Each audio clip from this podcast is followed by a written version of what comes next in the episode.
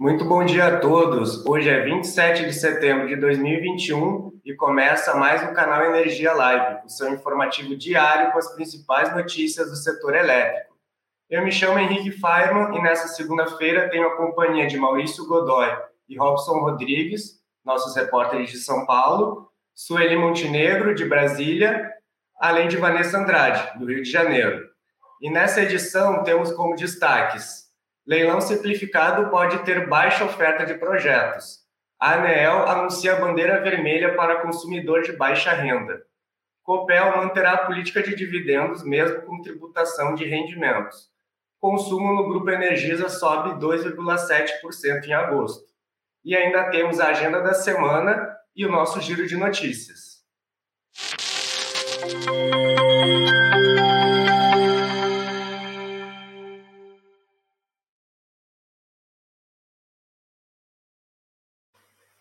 Bom dia a todos, 10 horas e 2 minutos, estamos começando mais um canal Energia Live desta segunda-feira, 27 de setembro. E vamos direto para São Paulo, conversar com nosso repórter Maurício Godoy, que traz mais detalhes sobre o leilão simplificado que acontecerá no mês de outubro. Bom dia, Maurício. Quais as expectativas para a realização desse certame aí em reforço ao sistema elétrico? Bom dia, Henrique. Bom dia a você e para toda a nossa audiência. Pois é, aparentemente, o Henrique, poderíamos ter um leilão menor do que esperado pelo governo, né? Eu procurei todas as associações de fontes que estão autorizadas a apresentar projetos para o leilão simplificado que está agendado, é previsto para ser realizado agora em outubro, né? E todas elas me disseram haver questões que levantam dúvidas sobre a atratividade do certame, cada um com seus argumentos. Ah, bom, vamos começar então pelo produto disponibilidade, que é onde estão apenas as termoelétricas, né? As dúvidas nesse caso recaem sobre o prazo, né, e o valor do CVU que foi definido pelas diretrizes do Ministério de Minas e Energia. De cara, já se descarta as térmicas a gás natural e a carvão. Primeiro, porque são ah, nesse leilão ah, preconiza-se usar apenas projetos novos, né?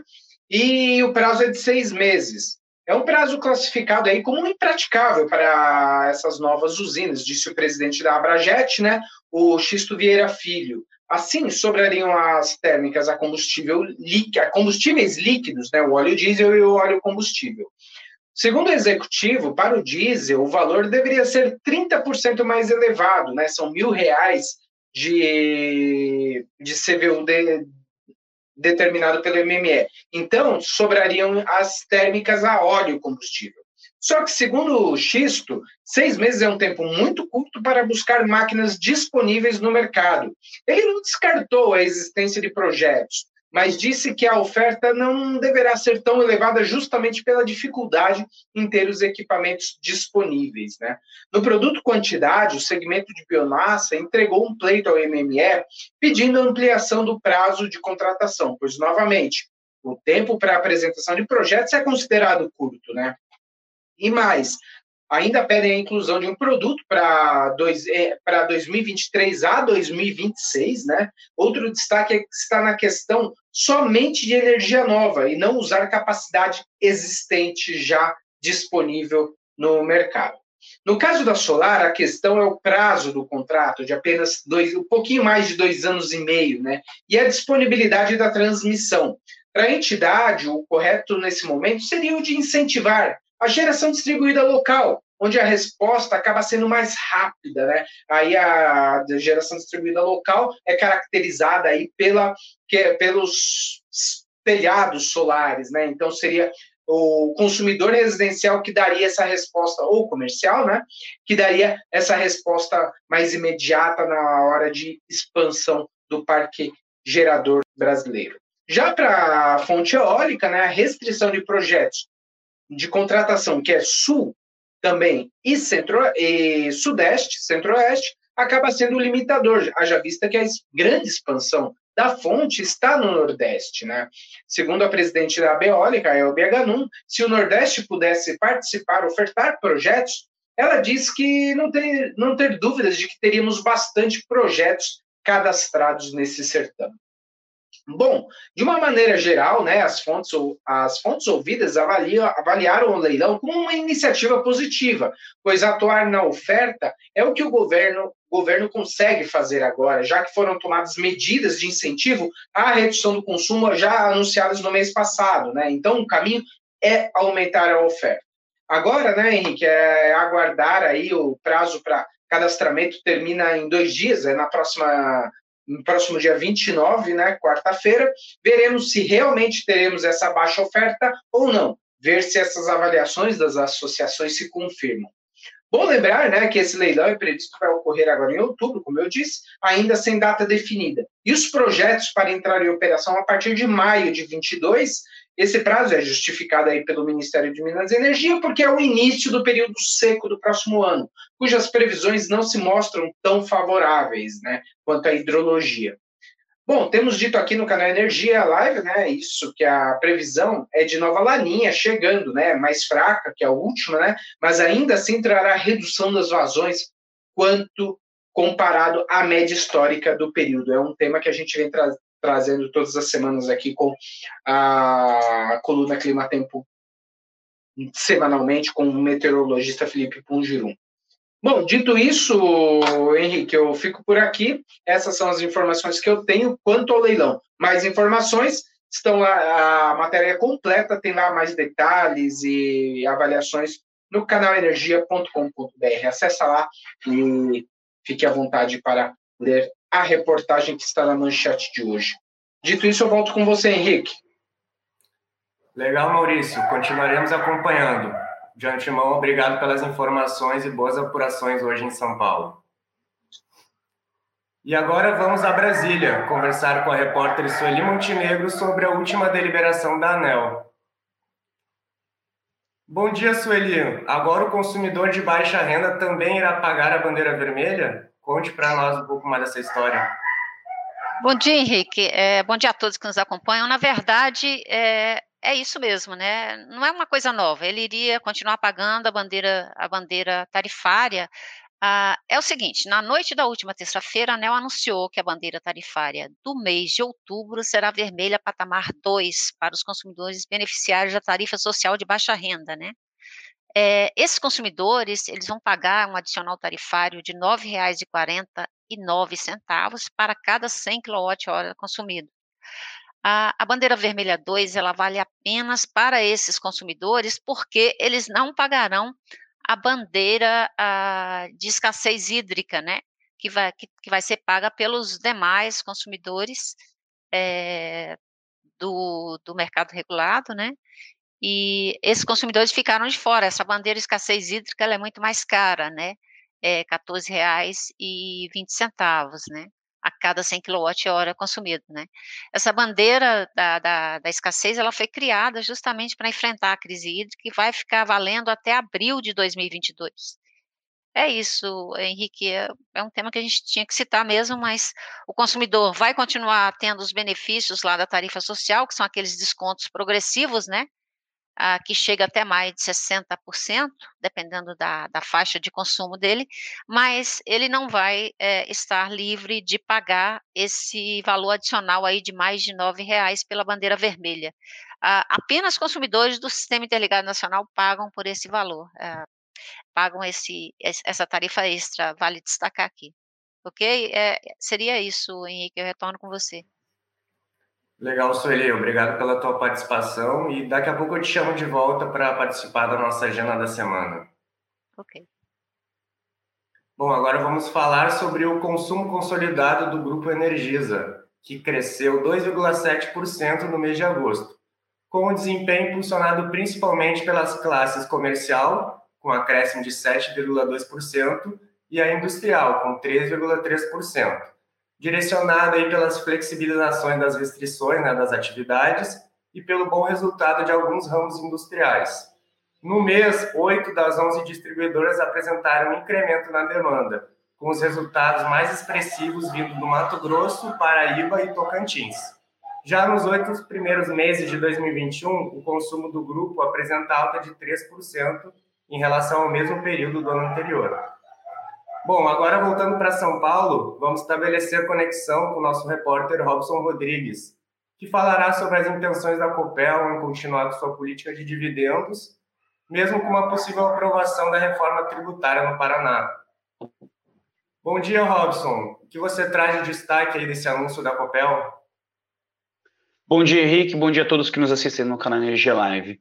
Verdade, Henrique. A Copel não pretende mudar, perdão, não pretende mudar enfim, sua política de pagamento de dividendos, mesmo que seja aprovada a reforma tributária, né, que, que prevê a tributação de dividendos, né. A informação foi dada durante a teleconferência na Associação de Analistas e Profissionais de Investimentos de Mercados de Capitais, a APMEC.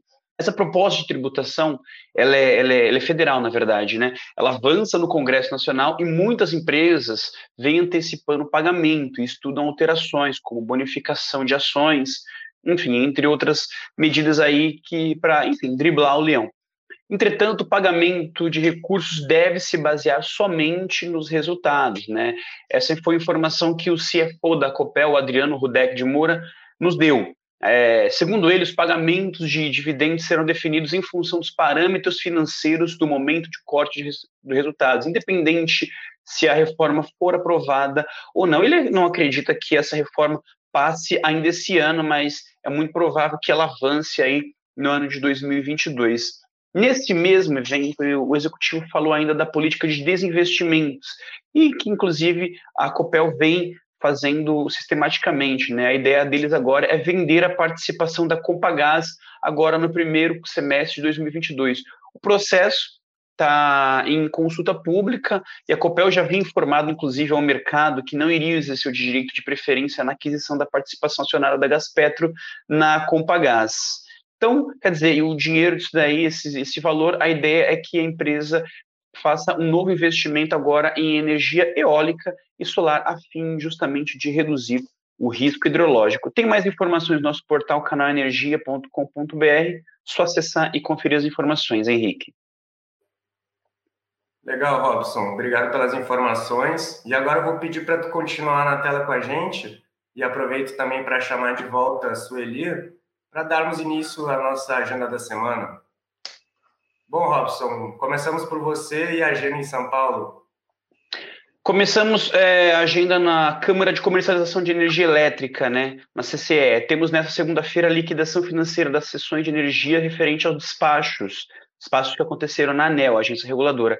Também, hoje, tem a data limite para divulgação dos resultados de liquidação financeira do Mecanismo de Compensação de Sobras e Déficits, o MCSD de energia existente, a parcela 1. Na quinta-feira, tem um outro, uma, um outro acontecimento importante na CCE, que é a solicitação sem pendência da destinação de geração de empreendimentos de autoprodução e produção independente para atendimento de unidades consumidoras próprias ou equiparadas. E já no dia 1 de outubro acontece a data limite para o pagamento do prêmio de risco à conta das bandeiras, né? Justamente aí para o gerador que repactuou o risco hidrológico, nesse caso do ambiente regulado. E também, para fechar a semana, acontece a data limite para a inserção de valores referentes aos recolhimentos do programa de PID e de PIE. Henrique. Bom, Obrigado, Robson. Aqui do Rio de Janeiro, eu falo sobre as previsões das razões em outubro para os quatro supermercados do país, que estão abaixo da média. O melhor resultado estimado pelo ONS está no sul, com uma projeção de energia natural afluente de 93% da média de longo termo. No norte é estimado um volume de 65% da MLT. Já no sudeste e centro-oeste, o maior do país em termos de armazenamento, a projeção é de 57%, e no Nordeste de 44% da média histórica. E lembrando que na próxima sexta-feira acontece a próxima revisão semanal. Bom, Sueli, agora é com você e a agenda de Brasília. Pois é, Henrique, eu começaria aqui com o Congresso. A gente ainda não tem nenhuma indicação de que o PL 5829, que é o PL da GD, ah, vai entrar, porque até porque na, foi na semana passada, né, que saiu a, a nomeação formal do senador Marcos Rogério para relatar esse projeto, né? Essa semana eles vão, o Congresso Nacional vai estar à volta também com votação de, de, de vetos presidenciais, enfim. Então hoje já tem sessão conjunta. Enfim, acho que isso pode tomar mais tempo. Tem algumas outras coisas assim, mas nada previsto ainda em termos de sessão deliberativa do Senado para tratar desse assunto, né? Ah, eu queria destacar aqui na Câmara, a reunião amanhã da Comissão de, amanhã, é isso, terça-feira, da Comissão de Minas e Energia, tem uma audiência pública é, prevista para amanhã, desta terça-feira, para discutir o PL 414, né, que é o PL lá de, de modernização, o que muda o modelo comercial do setor elétrico, né, é o primeiro debate, assim, que eu me lembro, informal desse assunto, e, uh, enfim, na, esse, assunto, esse tema já passou pelo Senado, já foi aprovado como PLS 232, e a expectativa agora é, é de que ele tenha, de que ele comece a caminhar na Câmara, né? Entre os convidados aí estão Agnes Aragão, que é chefe da assessoria especial de assuntos regulatórios do Ministério de Minas e Energia. Tem também o Júlio Rezende Ferraz, que é superintendente de regulação de mercado da ANEL. Há vários presidentes de associações de diferentes segmentos do setor elétrico e o diretor da Ômega Energia, né, Bernardo Bezerra. Ah, falando agora do Ministério de Minas e Energia, na próxima quarta-feira, o ministro Bento Albuquerque vai estar em Roraima para a inauguração da usina termoelétrica Jaguatirica 2. Essa é uma usina importante lá. É uma daquelas ah, soluções de suprimento que foi contratada é, no leilão que teve para atendimento ao Estado, né? Ele vai estar junto aí com a comitiva presidencial, que eles têm outras inaugurações lá, enfim. Mas o que vale destacar para a gente é a inauguração dessa termoelétrica aí. É, na reunião da ANEL dessa terça-feira, a gente tem um, um, uma pauta extensa também, né? Tem abertura de várias consultas públicas, aprovação de outras consultas, mas eu vou destacar aqui algumas coisas. Uma delas é a proposta a abertura da, de consulta pública com a proposta do edital do leilão para contratação de reserva de capacidade, né? É, que esse certame ele está previsto para dezembro e é destinado à contratação de potência e de energia associada de usinas termoelétricas novas e existentes. A ANEL também vai abrir uma consulta pública para tratar da proposta de regulamentação da contratação de reserva de capacidade na forma de potência, né, com base no que está no decreto 10.707. É a regulamentação mesmo dessa contratação de potência. É, um outro item é a abertura de consulta pública com a proposta de revisão da metodologia de cálculo de ganho de eficiência e do fator X a ser aplicado às transmissoras. E tem também aí algumas outras consultas uh, abertas, né, que vão ser abertas para discutir consolidação de atos normativos da agência, né. Tem ainda o resultado de consultas públicas, como a, a, a, da minuta do contrato de concessão das usinas hidrelétricas da Eletrobras. Essas usinas elas vão ser, uh, vão ter um, contratos novos por mais 30 anos, e a maioria delas que está em regime de cotas vai ser descotizada e vai passar para o regime de produção independente de energia elétrica.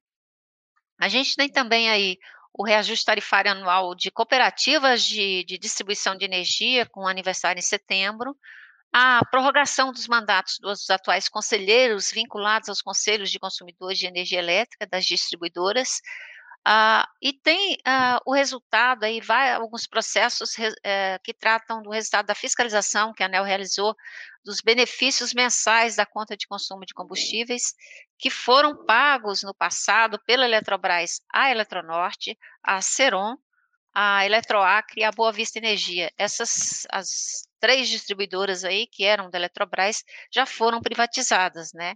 E a Eletronorte é uma das subsidiárias da Eletrobras. É isso, Henrique, eu retorno com você. Legal, Sueli. Aproveitando também para lembrar que teremos a inauguração da termoelétrica GNA na quinta-feira, em São João da Barra, aqui no Rio de Janeiro. A usina tem 1,3 gigawatts. Bom, Robson, Sueli, agradeço a participação de vocês e um bom trabalho hoje em São Paulo e Brasília. Bom, dando sequência ao programa, eu chamo agora a minha colega Vanessa Andrade, do Rio de Janeiro, pois é hora do nosso giro de notícias.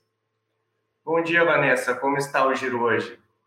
Olá, Henrique. Bom dia a você, bom dia a todos que nos acompanham. O nosso giro, nós vamos começar com os reservatórios, falando da região Sudeste e Centro-Oeste, que teve redução de 0,1 ponto percentual e operava com 17,2% de sua capacidade no último domingo, 26 de setembro, segundo o boletim do ANS. O submercado do Nordeste teve recuo de 0,2 ponto percentual e trabalhava com 41,7%. A região norte diminuiu 0,3 ponto percentual e está com 62,4%. A região sul teve recuo de 0,3 ponto percentual e conta com 31,7% de sua capacidade de armazenamento. Henrique, o boletim do ANS informou que no sábado, dia 25, às 22 horas e 18 minutos, ocorreu o desligamento automático das subestações Narandiba e Matatu, no estado da Bahia. Como consequência, houve a interrupção de 265 megawatts de carga da Coelba, derivadas das subestações que suprem a região metropolitana de Salvador. A normalização das cargas foi concluída às 22 horas e 59 minutos. As causas dos desligamentos estão sendo verificadas. Mudando de assunto, na última sexta-feira, a Assembleia Geral de Credores da Cici Solar aceitou a proposta de recuperação judicial da empresa, com aprovação por 90% dos credores, representando 64% dos créditos. A empresa que atua na área de equipamentos e solução de geração de energia solar foi uma das primeiras a sofrer com a pandemia e entrou em recuperação judicial em abril de 2020. Outro destaque é que o Conselho de Administração da Eletrobras aprovou o valor apurado do ativo imobilizado em curso ressarcível das, distribuidoras Amazonas Energia, da Boa Vista Energia, atual Roraima Energia, e da Eletroacre, atual Energisa Acre. Apesar de privatizadas, esse valor decorre do direito conferido pela cláusula 5 do contrato de compra e venda de ações e outras avanças. O valor total é de 588 milhões e 800 mil reais. E por último, a Alupar exerceu o seu direito para a compra da totalidade das ações preferenciais detidas pelo FI e FGTS da emissão da Foz do Rio Claro Energia. A compra corresponde a 80% da totalidade das ações preferenciais emitidas, pelo valor de cerca de 86 milhões de reais. Bem, Henrique, esse foi o nosso giro. Eu volto com você. Legal, Vanessa. Agradeço a tua participação e te desejo um bom dia e hoje no Rio de Janeiro. Bom, e assim termina a edição de hoje do canal Energia Live. Muito obrigado a todos que nos acompanharam. E lembrando aos nossos seguidores que, além de assistir ao vivo pelas nossas redes sociais, você também pode assistir as edições dos programas passados em nosso canal no YouTube, TV Canal Energia, e ainda no nosso perfil no Instagram, Canal Energia Oficial. Se preferir, pode ouvir também no formato podcast nas principais plataformas, como Google, Apple e Spotify. E se você ainda não é nosso seguidor, cadastre-se no nosso canal e ative as notificações. Você irá receber novos vídeos e ficar informado sobre nossas atualizações. Para conferir mais detalhes sobre essas e muitas outras notícias do setor elétrico, acesse canalenergia.com.br. Tenham todos, todos um ótimo dia e até amanhã.